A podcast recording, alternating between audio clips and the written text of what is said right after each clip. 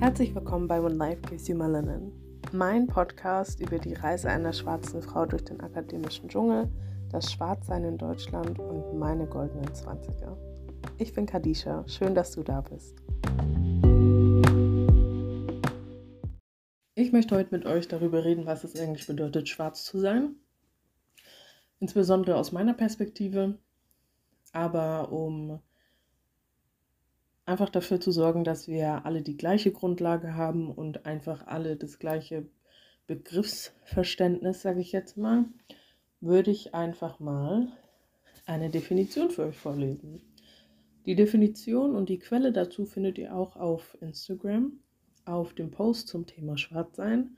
Der Begriff Schwarz wird oft als Selbstbezeichnung von Menschen afrikanischer und afrodiasporischer Herkunft schwarzen Menschen, Menschen dunkler Hautfarbe und People of Color gewählt.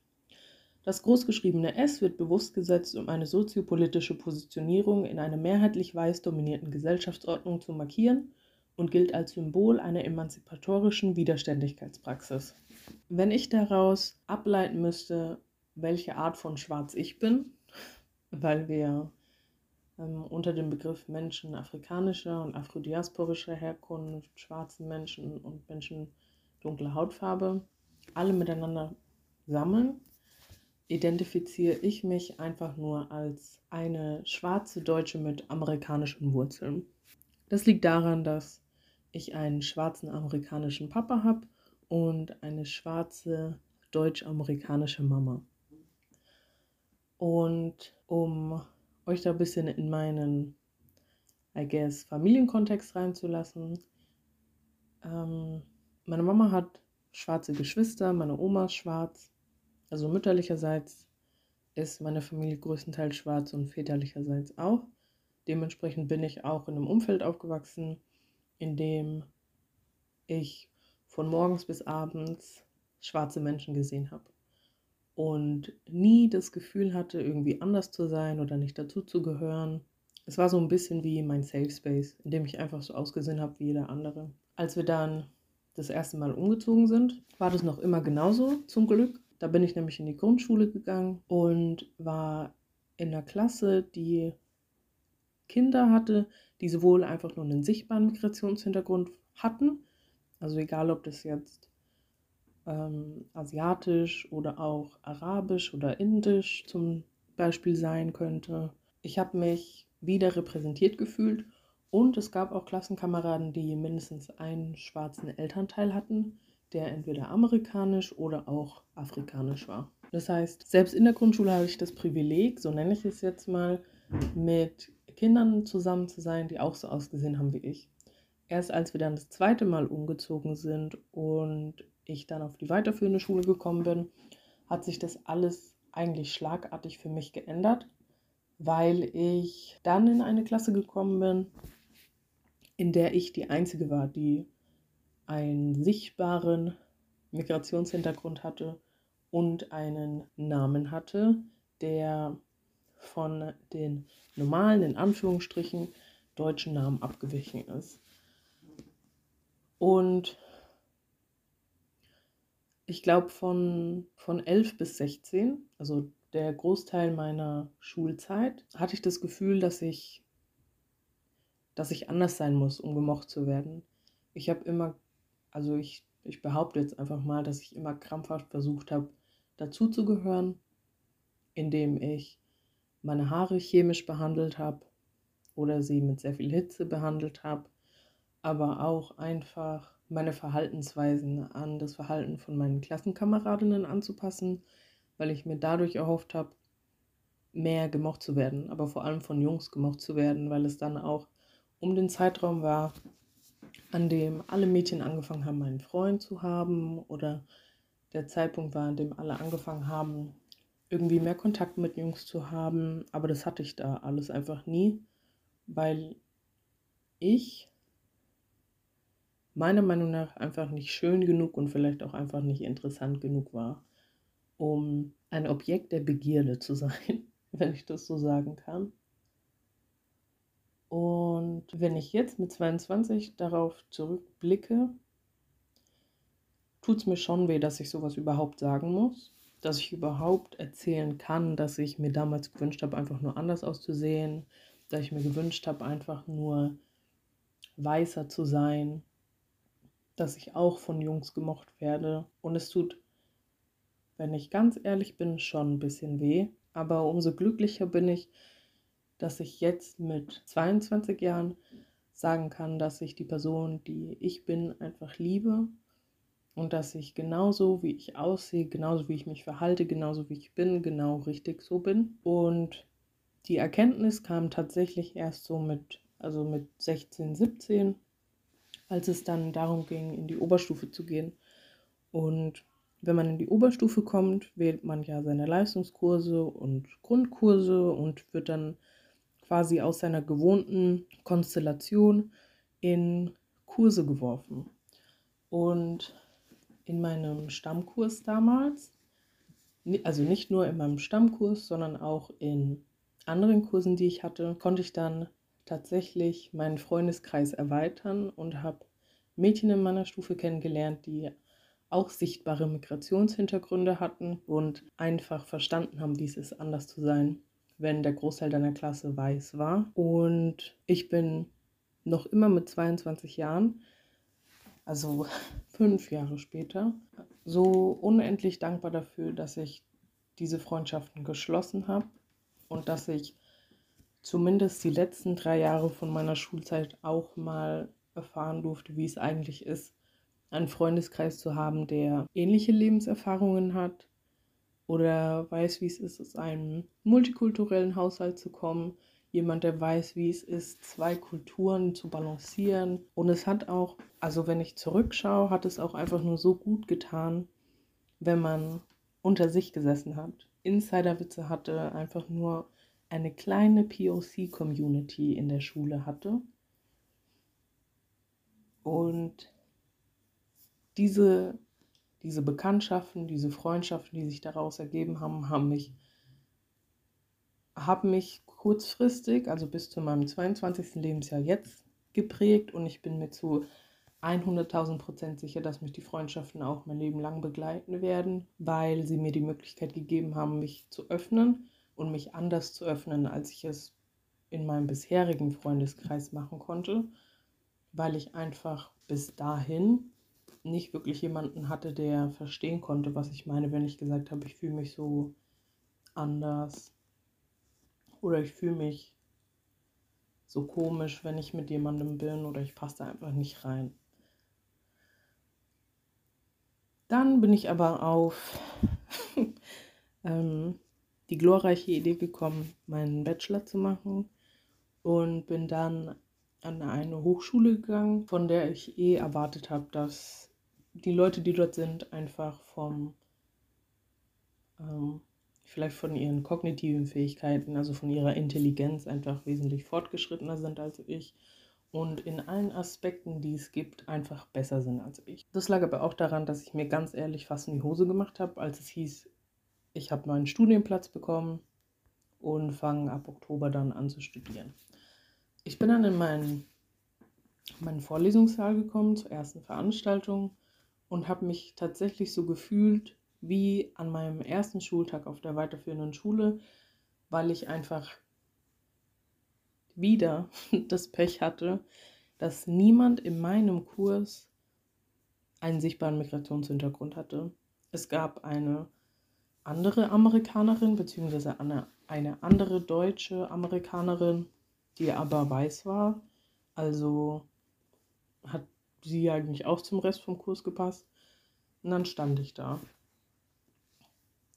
Wieder in, in einem Umfeld, das mir einfach keinerlei, keinerlei Sicherheit gab und mich tatsächlich einfach nur enttäuscht hat, weil ich mir erhofft habe, dass ich durch mein Studium vielleicht auch noch mal mehr Kontakt zu anderen POCs haben kann und das war eben nicht der Fall. Und ich muss ganz ehrlich sagen, ich war auch richtig enttäuscht, dass es nicht so war, weil niemand kann mir erzählen, dass ich auf eine Hochschule mit mehreren tausend Studenten gehe und einer von 30 einen sichtbaren Migrationshintergrund hat. Was dieses Mal aber anders war, ist, dass ich nicht krampfhaft versucht habe, zum Rest meiner, meiner Studienkommilitonen zu passen, sondern ich war an dem Punkt und ich bin es auch noch immer, in dem ich einfach, in dem ich einfach so sein möchte, wie ich bin. Und wenn ich gemocht werde, werde ich gemocht. Wenn ich, wenn mich niemand mag, ist es auch kein Verlust für mich. Vielleicht macht es dann das Studieren ein bisschen schwerer, wenn man keine Lerngruppe hat oder einfach keine Kontakte für irgendwelche beruflichen Chancen in der Zukunft knüpfen kann. Aber als ich angefangen habe zu studieren, habe ich mir vorgenommen, mir selbst treu zu bleiben und nicht zu versuchen, so zu sein wie die Mehrheit in diesem Klassensaal. Und es hat auch geklappt. Ich habe mein Studium letztes Jahr erfolgreich abgeschlossen und habe auch letztes Jahr einen Master angefangen, in dem ich dann tatsächlich wieder das gleiche Szenario hatte. Dieses Mal habe ich aber das Glück, dass meine Hochschule Wert darauf legt, internationale Studierende an den Campus zu holen. Das heißt, ich sehe schon mal ein paar mehr Non-White Faces als an meiner vorherigen Hochschule. Aber wenn ich ehrlich bin, fehlen mir da einfach noch immer die Kontaktpunkte zu den internationalen Studierenden. Beziehungsweise, ich glaube, viele internationale Studierende, die nach Deutschland kommen, bleiben auch eher lieber unter sich, weil sie wissen, dass sie einfach alle neu an dem Ort sind und vielleicht auch nicht die deutsche Sprache sehr gut beherrschen und dann auf der sicheren Seite sind, wenn sie mit jemandem sprechen, der genau so eine Sprachbarriere hat wie sie selbst. Das heißt, ich muss, ich musste anfangen, auch schon im Bachelorstudium, aber ich muss vor allem jetzt anfangen, ähm, mir meine eigenen POC-Freunde zu suchen, aus meiner Komfortzone zu gehen und einfach zu schauen, wo die Leute sind, die ich in meinem Leben haben möchte, die mir das Gefühl geben, dass ich so wie ich bin richtig bin und dass ich und die mir das Gefühl geben, dass ich keine Minderheit bin, sondern zu der Mehrheit gehöre. Und ich bin damals, was heißt damals, vor, vor der Pandemie vielleicht, vor der Pandemie oder vielleicht Anfang der Pandemie, durch meine Tante auf einen Verein gekommen, der ein Mentoring-Programm für schwarze Leute angeboten hat. Habe mich dort angemeldet und habe eine Mentorin zugeteilt bekommen. Und ich muss ganz ehrlich sagen, dass diese sechs Monate Mentoring, die ich mit ihr durchgemacht habe, einfach die schönste Zeit überhaupt für mich waren, weil es wirklich mein erster Kontaktpunkt mit einer schwarzen Akademikerin war, die auch das älteste Kind in ihrer Familie war, also eine, die auch eine große Schwester war.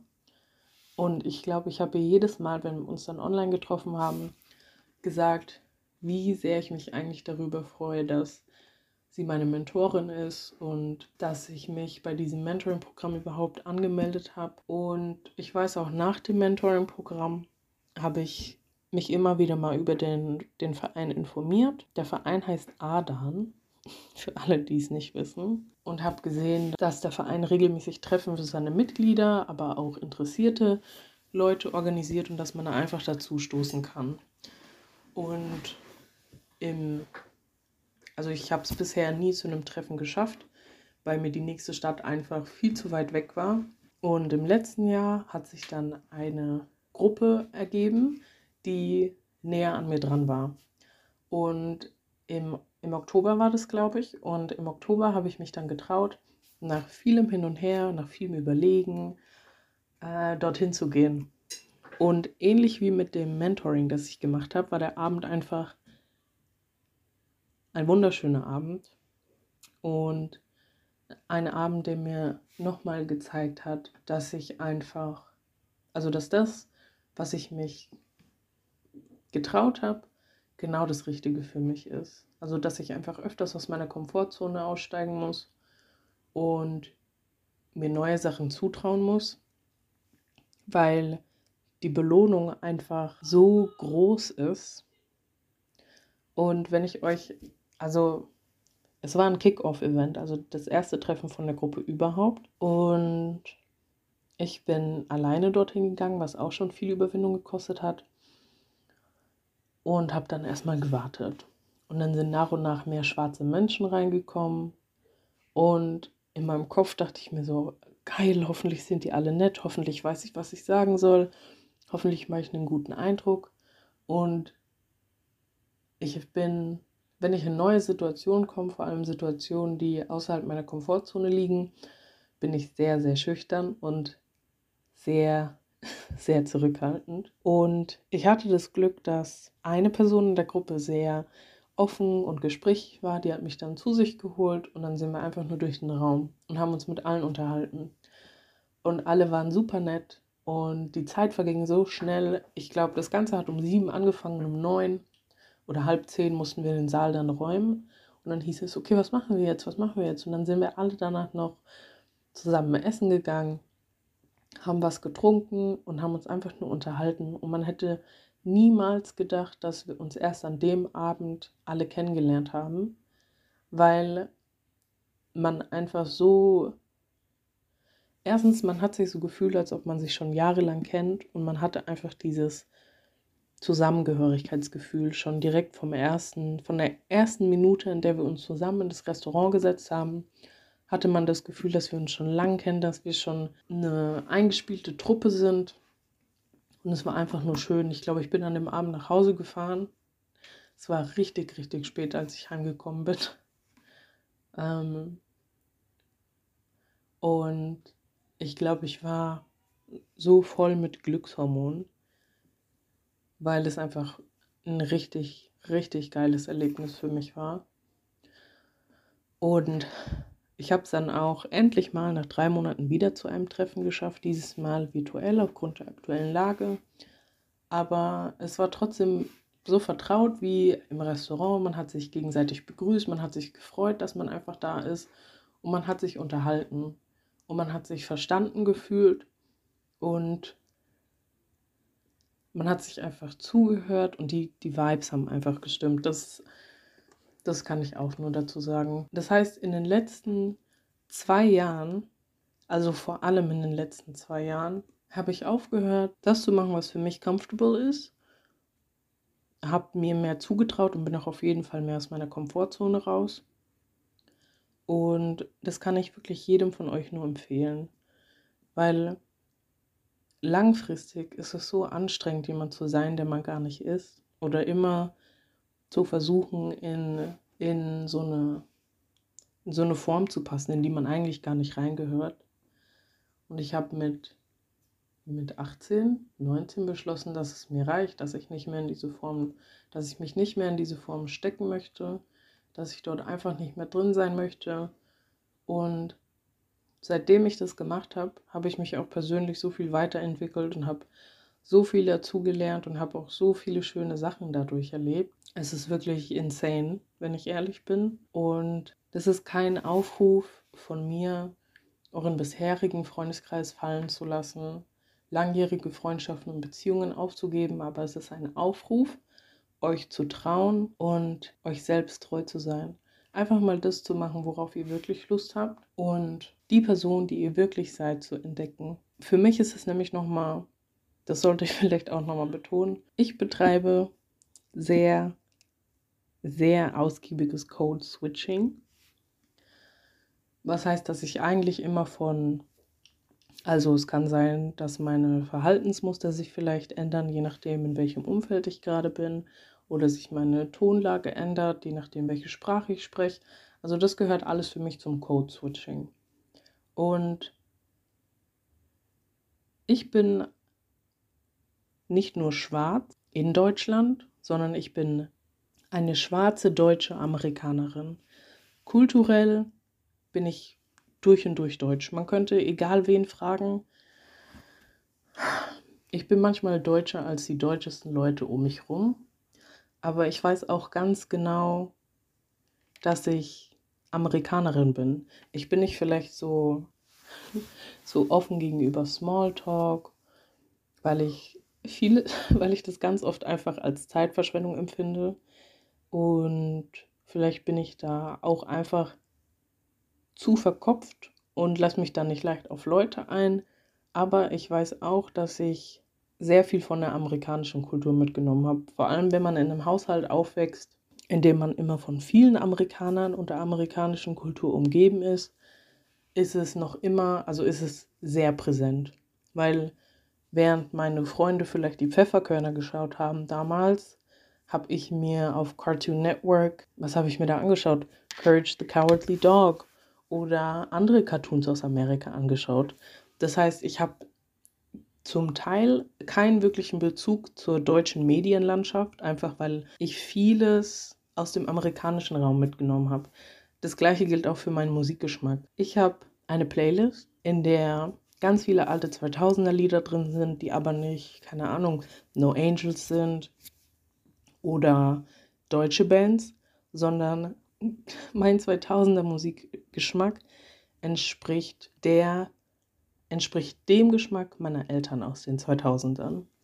Das heißt, wir haben Black R&B, wir haben Beyoncé, wir haben die, die Black Eyed Peas, ähm, The Dream, der frühe Drake, wir haben Lil Wayne, wir haben so vieles, was im deutschen Raum bestimmt damals noch gar nicht verbreitet war, was meine Kindheit so sehr geprägt hat, dass ich da immer so im Zwiespalt stecke ein bisschen.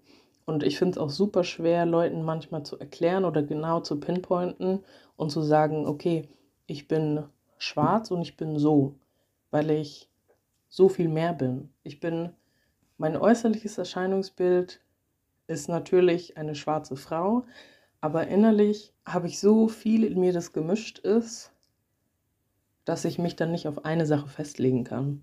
Und das fasziniert mich auch ganz ehrlich an der schwarzen Community, wenn man sich umschaut, wird einem erst wirklich bewusst, was für eine riesige Vielfalt da drin ist. Weil meine Lebensrealität als schwarze Person mit deutsch-amerikanischen Eltern ist nur eine Re Lebensrealität, die es hier in Deutschland gibt. Es gibt schwarze Menschen mit zwei afrikanischen Eltern, es gibt schwarze Menschen mit einem afrikanischen Elternteil, es gibt schwarze Menschen mit einem schwarzen Elternteil, also biologische Elternteile. Und dann gibt es natürlich auch schwarze Kinder, die keine schwarzen Elternteile haben, weil sie adoptiert sind oder in Pflegefamilien sind. Das sind natürlich auch alles verschiedene Lebensrealitäten, die es gibt und die berücksichtigt werden müssen. Worauf ich also eigentlich hinaus möchte, vielleicht, dass man immer darauf hinarbeiten sollte, sich selbst besser kennenzulernen, zu schauen, wer man ist, zu schauen, was man mag und dann danach zu schauen, wo man quasi sich ein Stück weit selbst erfüllen kann. Wo finde ich Leute, die meinen Musikgeschmack teilen? Wo finde ich Leute, die vielleicht ähm, meine, meine Pop-Culture-References aus Amerika verstehen, aber auch Leute, die englische Memes anschauen. Es gibt ja auch Leute, die gar kein Englisch sprechen, ähm, was ein anderes Thema ist für eine andere Folge. Aber letztendlich möchte ich euch mitgeben, dass ihr euch nicht verstecken müsst und dass ihr auf keinen Fall versuchen sollt, euch in eine Form zu drücken, in, von der ihr wisst, dass ihr nicht reinpasst. Ihr könnt es vielleicht ein, zweimal probieren, aber langfristig werdet ihr merken, dass es euch unglücklich macht und dass es nicht gut für euch ist, immer zu versuchen, jemand anderes zu sein und immer zu versuchen, anderen Leuten zu gefallen. Und das Beste, was ich wirklich jemals gemacht habe, war anzufangen, meine eigenen Interessen zu verfolgen und einfach mm, mich und meine Interessen und meine Wünsche und Visionen zu verteidigen und stolz darauf zu sein, weil ich auch gemerkt habe, dass ich mich so viel verwandelt und ins Positive geändert habe, nur weil ich mich mehr getraut habe und nur weil ich zu dem stehe, was ich bin. Und ich hoffe, ich hoffe wirklich, dass das, was ich euch heute erzählt habe, euch zu einem richtigen Zeitpunkt erreicht hat, dass ihr vielleicht von meiner Geschichte was mitnehmen könnt, dass ihr euch vielleicht verstanden und gehört fühlt. Und ich hoffe auch, dass ihr wisst, dass dieser Podcast und grundsätzlich der Account auf Instagram einen Safe Space darstellt.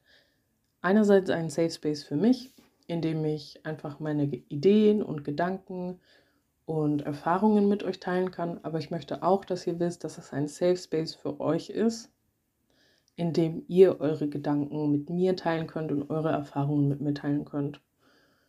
Ähm, das heißt, der Podcast ist keine, keine One-Woman-Show, sage ich jetzt mal, sondern ich, ich gehe stark davon aus, dass mein Podcast davon lebt, dass ihr mir zuhört und ich euch zuhöre und wir so einfach richtig guten, nicht nur Instagram-Content, sondern auch Podcast-Content generieren können. Das heißt, bitte feel free to reach out. Also schickt mir gerne eine DM oder schreibt mir eine E-Mail. Da könnt ihr mir an When Life Gives You Melanin schreiben. Ähm, ihr könnt es auch aber lassen. Fühlt euch dazu nicht verpflichtet. Aber ihr sollt wissen, dass meine Inbox immer offen sein wird.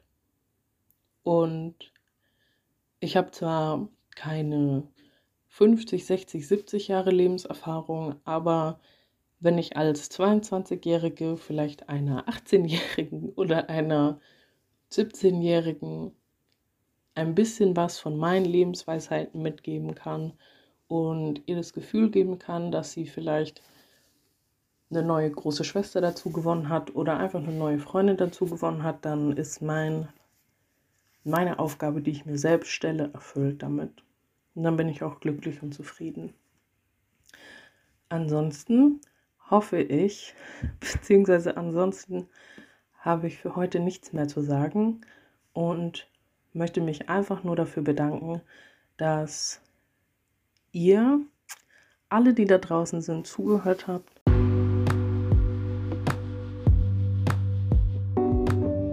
Das war schon wieder mit der heutigen Folge. Vielen lieben Dank, dass du zugehört hast. Bei Fragen, Anregungen oder wenn du einfach nur irgendwas loswerden möchtest, kannst du mir sehr gerne eine E-Mail schreiben an whenlifegivesyoumelanin at gmail.com oder du suchst mich auf Instagram. Da findest du mich unter whenlifegivesyoumelanin. Bis zum nächsten Mal.